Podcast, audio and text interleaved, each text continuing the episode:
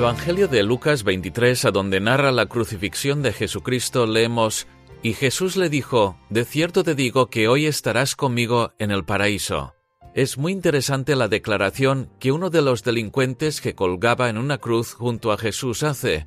Nosotros, a la verdad, justamente padecemos, porque recibimos lo que merecieron nuestros hechos, mas éste ningún mal hizo. Estas palabras las pronunció un hombre a quien la posterioridad le concedería el título de el buen ladrón. Según su confesión, este hombre no se reconocía como malhechor bueno.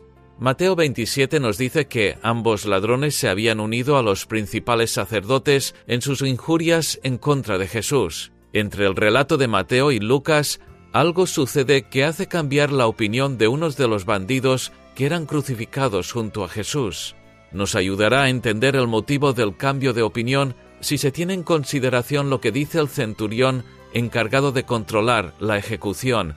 Verdaderamente, este hombre era justo. El malhechor, sin duda alguna, fue un hombre que vivió sin fe y sin esperanza en el mundo, pero algo le movió a cambiar de opinión, cambio que se trasluce cuando dirigiéndose a su compañero de fechorías dice, ¿Ni aún temes tú a Dios estando en la misma condenación?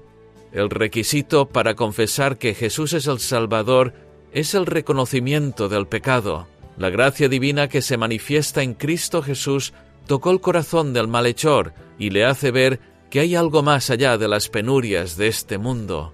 La visión de que existe algo muchísimo mejor más allá de las nubes le mueve a pedir a Jesús, acuérdate de mí cuando vengas en tu reino.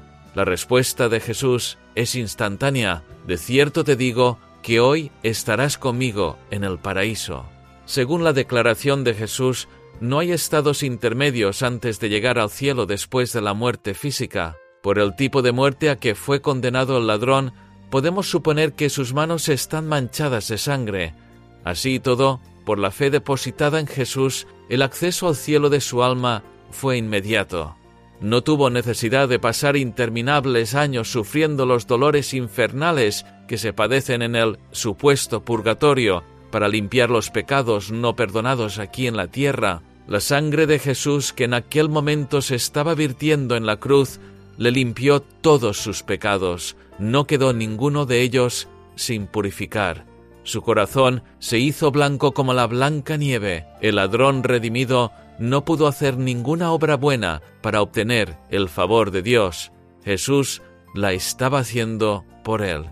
Querido radioyente, la salvación viene por el arrepentimiento y no por ninguna obra que nosotros podamos hacer.